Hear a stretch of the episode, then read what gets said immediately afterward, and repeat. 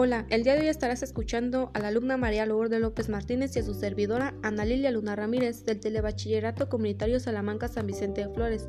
Hoy les hablaremos sobre el tema Maxwell, el genio tartamudo. Es interesante el tema porque era de todo menos un demonio, aunque para muchos estudiantes de ciencias e ingeniería la sola mención de sus famosas ecuaciones sea motivo de la indecorosa huida. Por supuesto, nunca fue esa la intención del sabio al descubrirlas. Él lo único que perseguía era dejar claro lo que otros habían comprobado y demostrado antes que él la electricidad y el magnetismo están inselublemente unidos. A mí me pareció curioso que estudiaba la electricidad que circulaba por el cable conductor generada con una pila inventada por Volta 20 años antes. La circulación eléctrica influía en la aguja imantada. Así nació la relación entre la electricidad y el magnetismo, una relación que demostró ser más íntima de lo que se había pensado gracias a muchos otros investigadores, especialmente Faraday.